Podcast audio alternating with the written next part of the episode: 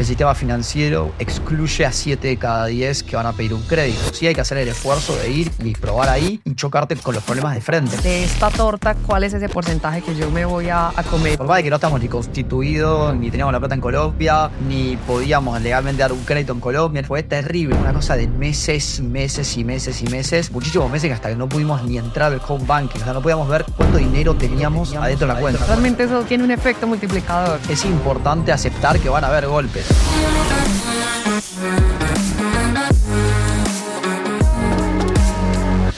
Muchos de los emprendedores nos hemos preguntado cómo hacer para llegar a otros mercados, cómo llegar a ese otro país que anhelamos porque vemos que hay una gran oportunidad allá.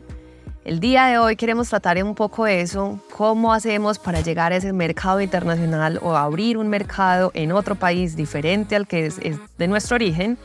Y para ello y para empezar esta conversación tenemos un gran invitado que es Matías Cohen, CEO de Flevo que si bien no es de Colombia, logró abrir en mercado colombiano, empezar su startup y entender muy bien esas problemáticas para llegar allí con una solución.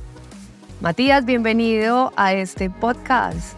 Buenas, buenas. Bueno, mil gracias por la, por la invitación, por esa intro. Eh, un placer estar acá con ustedes. Gracias, Matías, a ti por aceptar la invitación. Cuéntanos un poco y súper breve qué es lo que hace Flevo para que dejemos a todos esos que nos escuchan un poco de contexto con respecto a la startup. Flevo es una plataforma financiera que justamente se dedica a financiar a personas para que puedan acceder a educación superior.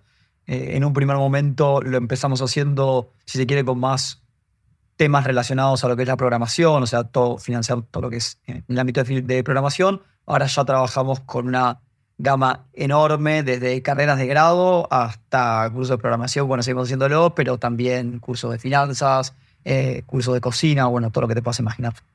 Excelente.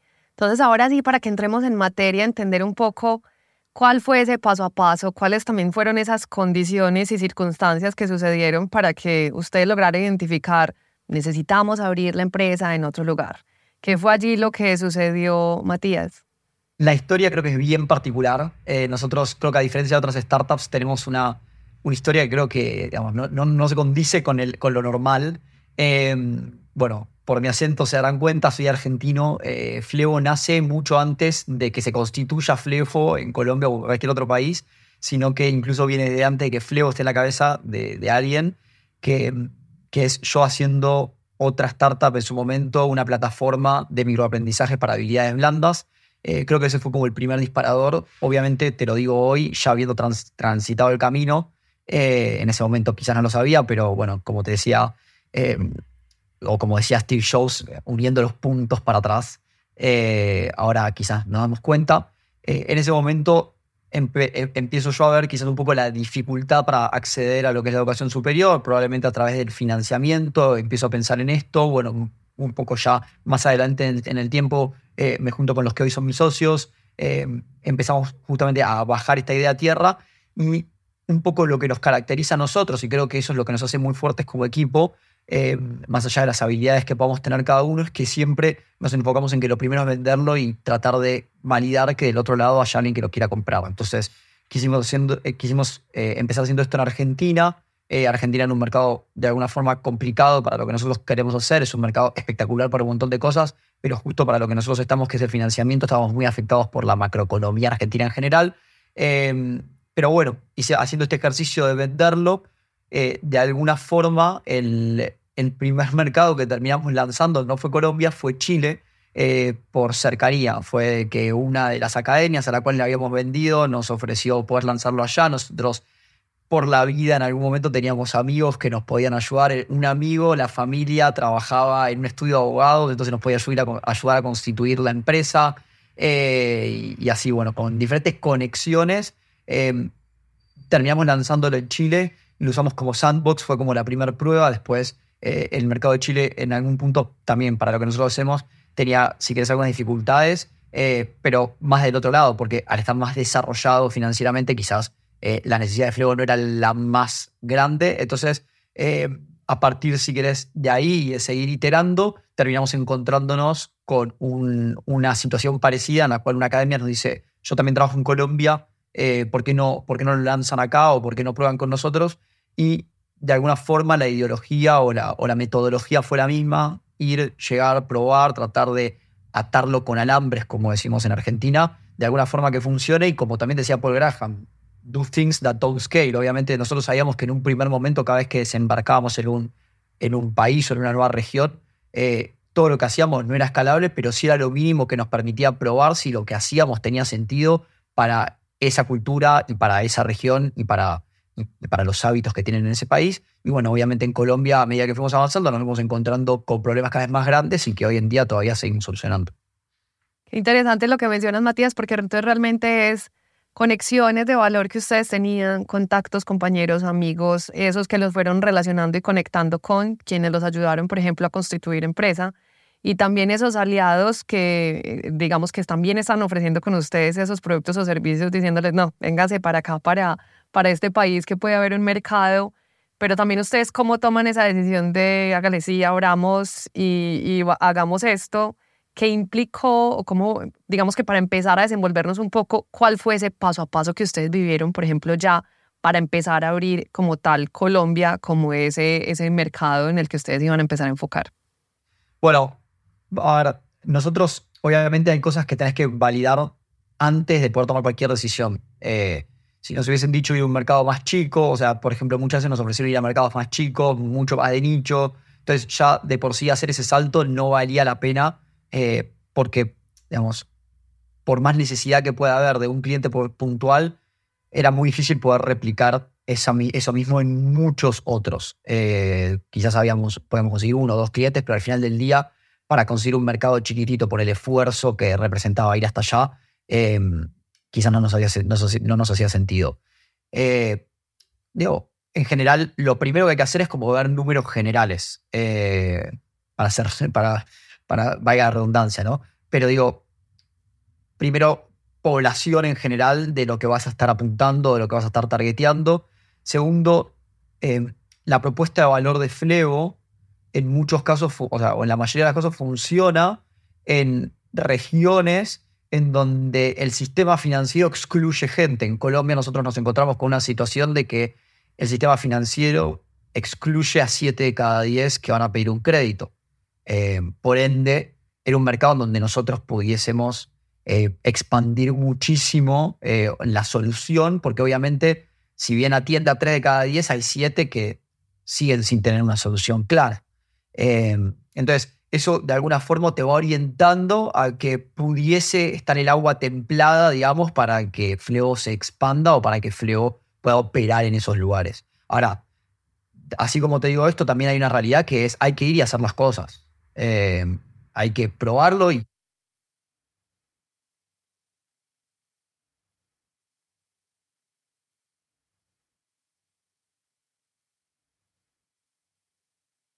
porque hay un montón de problemas que uno asume que están y no están, y hay otros problemas que uno ni se imagina que están y existen y son fuertísimos. Claro. Eh, la cultura colombiana es muy diferente a la cultura chilena, a la cultura argentina, entonces eh, claramente hay cosas que no nos enteramos hasta no llegar y hay cosas con las cuales nosotros llegábamos con la mente preseteada y que no eran tan así. Claro.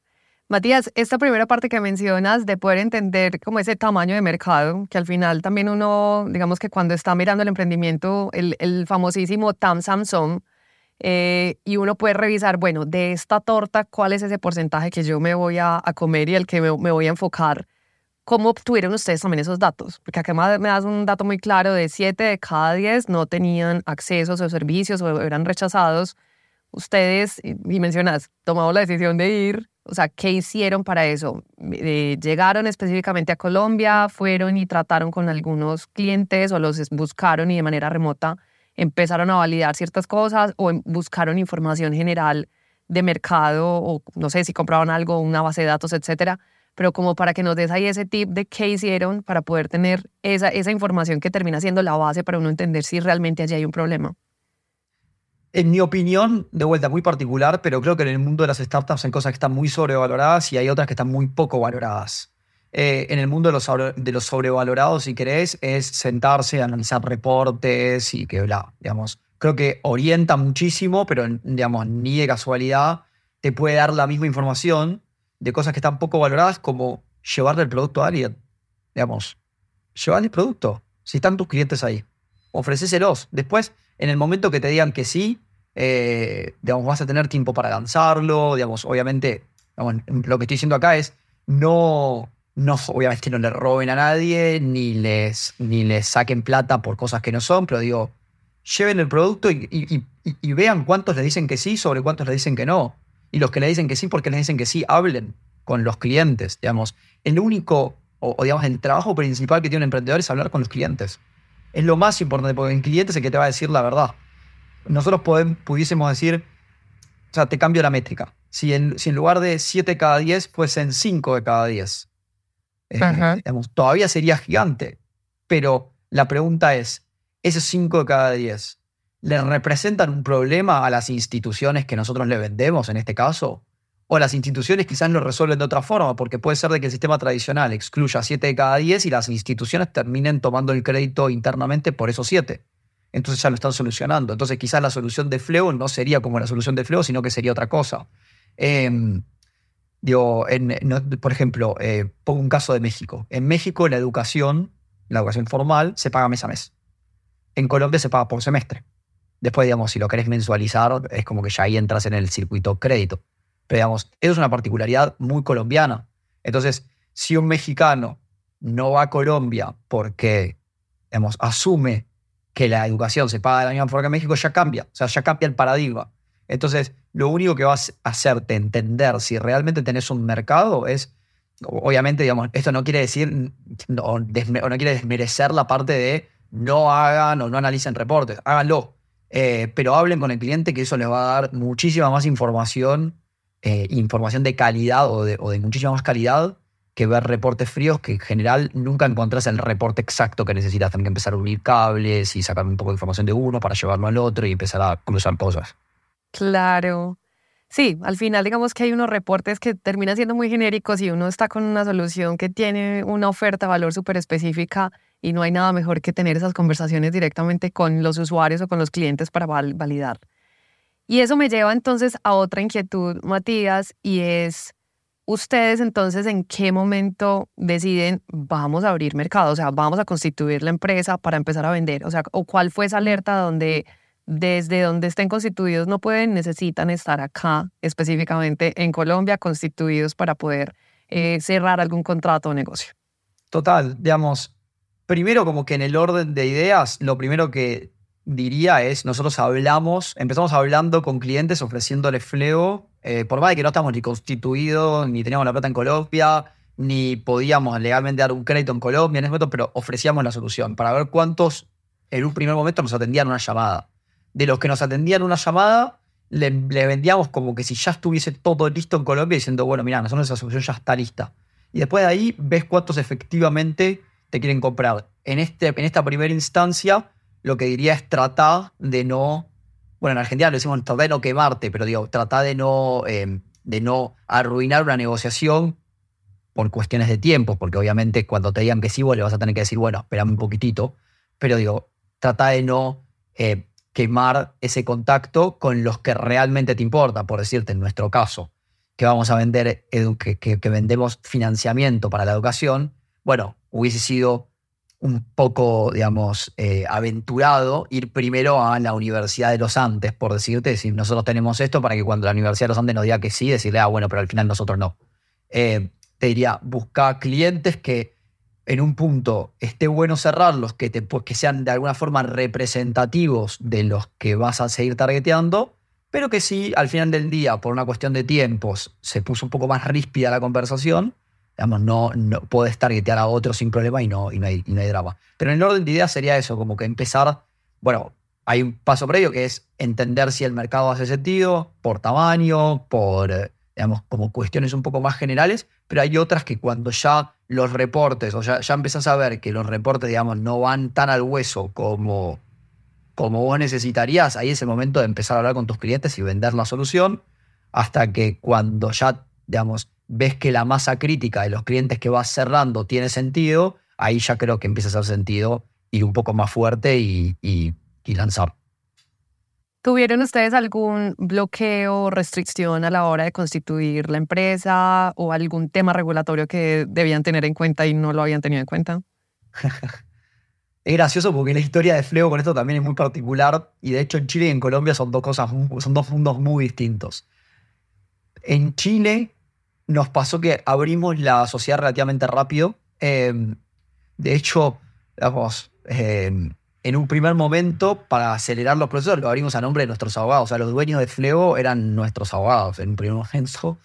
Eh, y después, abrir una cuenta de banco en Chile nos fue terrible, pero fue una cosa, una cosa de meses y meses y meses y meses, muchísimos meses que hasta que no pudimos ni entrar al home banking, o sea, no podíamos ver cuánta, cuánto dinero teníamos adentro de la cuenta. O sea, le pedíamos a los alumnos que cuando vayan pagando las cuotas nos manden los comprobantes de pago. Eh, le pedíamos a nuestra ejecutiva de cuentas que nos mande resúmenes del banco cada dos semanas. Entonces íbamos viendo los resúmenes y los cruzábamos contra los papeles para ver que no nos hayan mentido. Digamos, era un poco caótico en ese momento, pero digamos, no contamos con la dificultad de abrir, que era tan difícil abrir una cuenta de banco, ni siquiera para que nos presten plata. O sea, nosotros queríamos poner una plata en algún lugar, era como decir, guardame la plata nada más.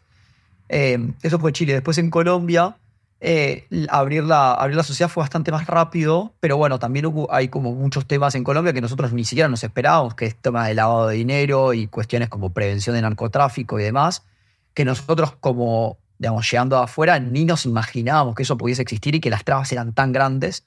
Eh, y bueno, eso, digamos, eso son como algunas cosas para tener en cuenta de lo que nos pasó a nosotros.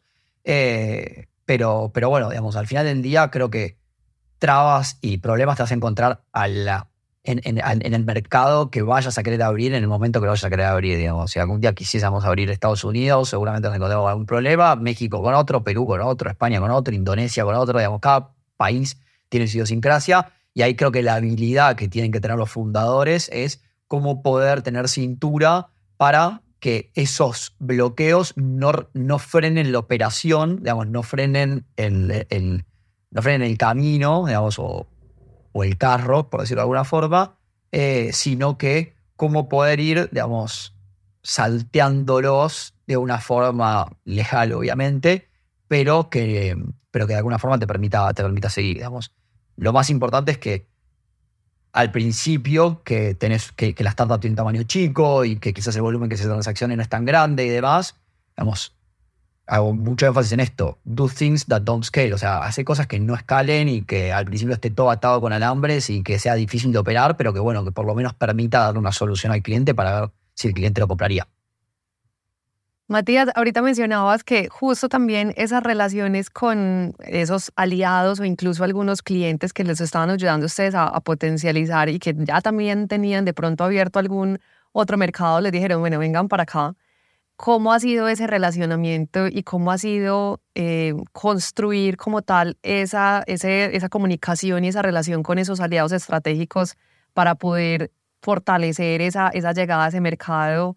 ¿Qué ha implicado también eso? Y, e incluso hasta qué nivel de confianza se tiene allí para poder decir, listo, vámonos juntos en este proceso em, y negociemos seguramente algunas cosas cómo les fue ahí y si tenés algunos tips que podamos también dejarles a los emprendedores con respecto a esa construcción de esas relaciones con esos aliados. Ok. bueno, en realidad lo que vos mencionás aliados, o sea, sí son nuestros aliados, pero al final son nosotros, la forma de operar de Freo es B2B2C. O sea, nuestro cliente al final del día, más allá de que sea alumno, nosotros le vendemos a estas academias, instituciones, etc. Entonces, son nuestros mejores amigos, digamos, que estamos cerca de ellos, eh, hablamos periódicamente, digamos, es como que tenemos una relación muy cercana, porque aparte Fleo se embebe en un proceso muy core de ellos, que es la venta. Entonces estamos muy cerca, muy cerca todo el tiempo. Em, entonces justamente, digamos, fuimos teniendo una, amistad laboral, digamos, con los, con los casos de éxito cada vez más firme, porque los ayudamos a convertir más eh, prospectos, porque los ayudamos a potenciar las ventas, porque los ayudamos a, bueno, justamente a vender más que antes, porque ven en nosotros un servicio al cliente diferencial, que obviamente no es lo mismo hablar con Fleo que hablar con el banco. O sea, nosotros estamos a un WhatsApp de distancia, le respondemos, hacemos reunión en el día, resolvemos los problemas, digamos, obviamente por un tema de escala y también por un tema de que nosotros estamos muy enfocados en esa solución y, sabemos que perder un prospecto para una academia puede ser un, mundo, digamos, eh, o puede ser algo terrible. Entonces, justamente estamos muy, eh, muy, muy preparados para poder dar servicio ahí. Y eso hace que, dando buen servicio y estando muy cerca, al final del día terminas teniendo una relación en la cual se va abriendo un poco la, comunicación a decir qué, qué más podemos hacer juntos, digamos.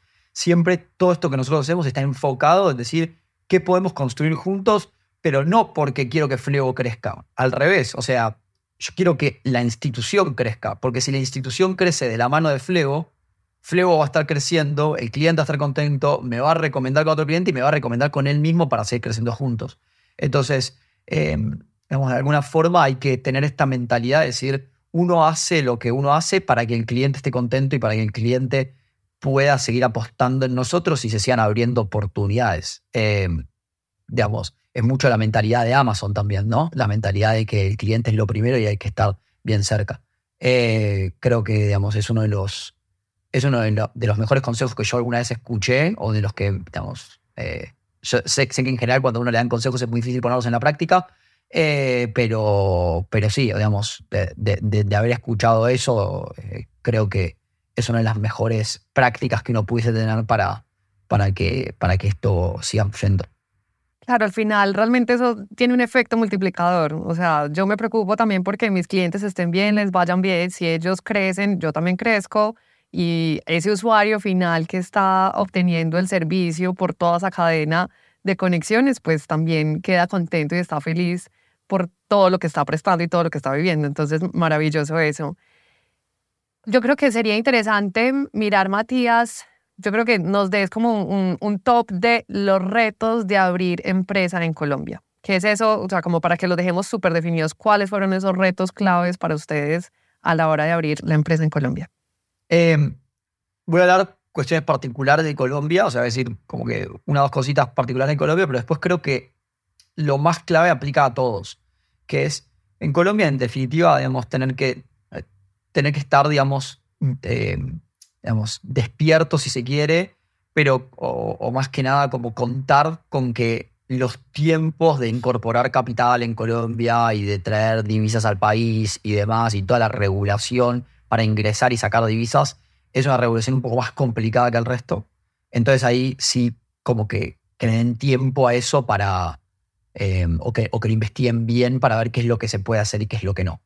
Eh, entonces, eso, digamos, definitivamente eh, es, el, como, digamos, la primera recomendación, como fíjense, hagan, hagan un, un circuito que, que, que, sea, o sea, de alguna forma atado con alambres, pero sostenible, eh, que esté dentro del marco legal, digamos.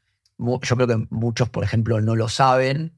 Eh, yo creo que nadie que, esté, que, sea, que no sea colombiano lo sabe, pero hay como toda una rama de derecho, de derecho cambiario, que es tipo solamente entender las regulaciones en torno al cambio de divisas. O sea, algo que ni en Argentina, que tiene una macroeconomía completamente rara, llegamos a ese, punto y creo que digamos, eh, vale la pena como dedicarle un tiempito en eso para el desembarco en Colombia. Y después para el desembarco en, lugares en general, digamos, hay cosas muy importantes que es la cultura del lugar.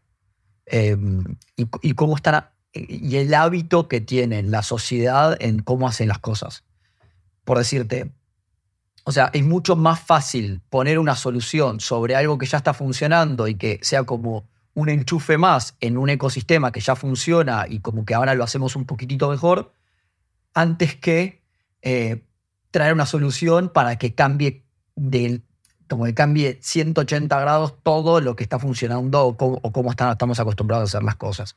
Por decir, de Argentina es un país en el cual el crédito no, no tiene una participación muy grande en el PBI, porque la gente no está acostumbrada a endeudarse, porque la macroeconomía es diferente, vamos por un montón de cosas. Entonces, traer una solución crediticia a la Argentina para la educación, en la cual tampoco se está acostumbrado a endeudarse para estudiar, digamos, es cambiar una idiosincrasia general del país que ya es demasiado largo el tiempo que vas a tardar en, en generar ese cambio de mente como para entender si realmente tenemos una solución que vale la pena.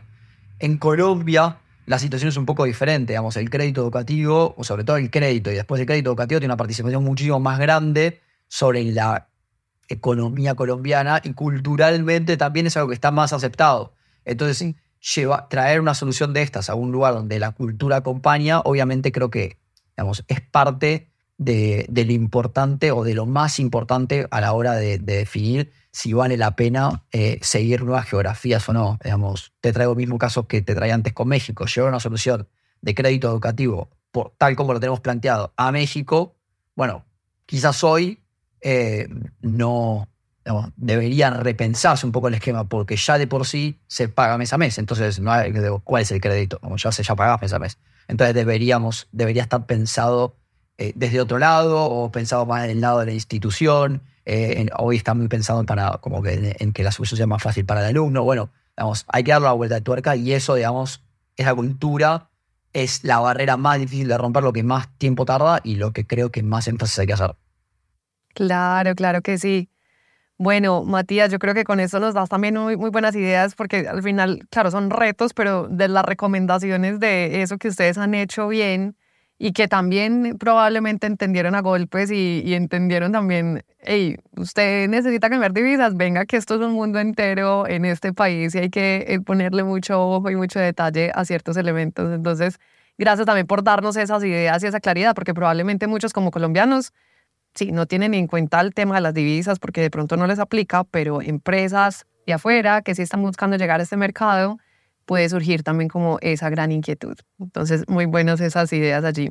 Y, y ahí algo que muy importante esto que dijiste es, es importante aceptar que van a haber golpes. O sea, nada es como que llegás y te estaban esperando como como una alfombra saliendo del avión diciendo gracias que viniste, digamos, bienvenido. O sea, no va a pasar eso.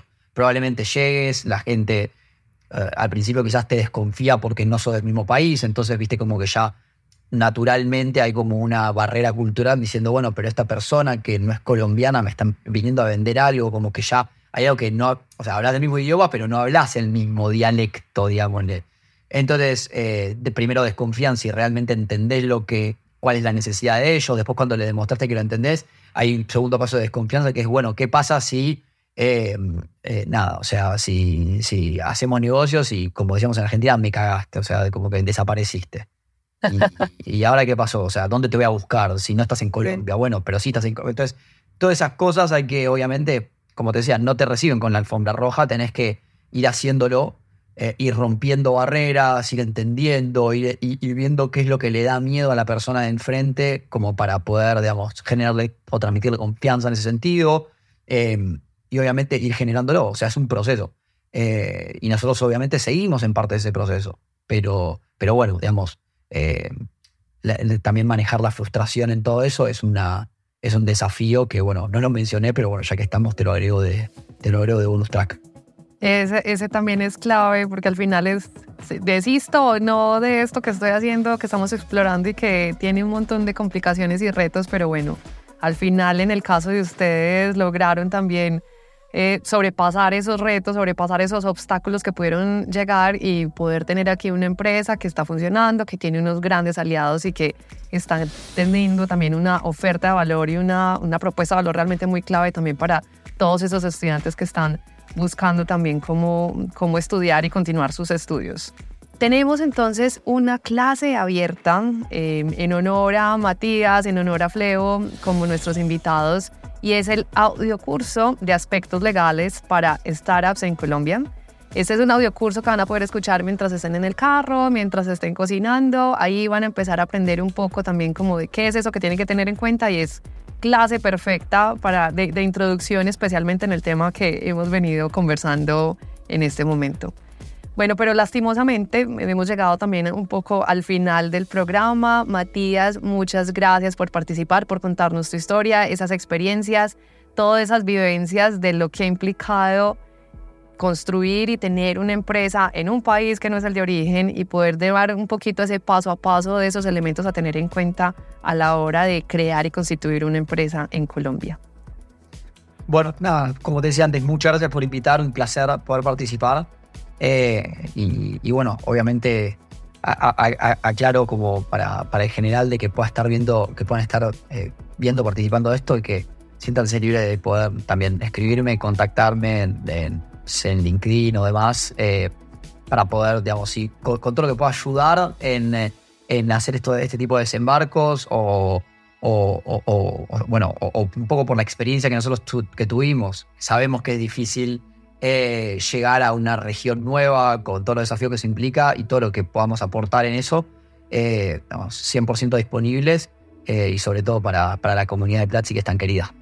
Excelente, pues muchas gracias Matías también por esa oferta también para todos los emprendedores. Al final también la intención es de esto, crear una red y que esos emprendedores que están allí buscando también quién más lo hizo, quién me puede ayudar y cómo nos da también como todos esos tips y elementos clave para poder surtir el efecto y sobrepasar esos obstáculos que puede haber. Para todos ustedes que nos escuchan, no se les olvide suscribirse en sus plataformas de streaming favoritas. Allí tenemos todos nuestros capítulos para que nos sigan escuchando y nos continúen viendo y podamos seguir aprendiendo bastante de todos estos emprendedores que tienen un montón de cosas para poder seguir sacando adelante esas empresas esos negocios que están cambiando como tal Latinoamérica. Gracias a todos.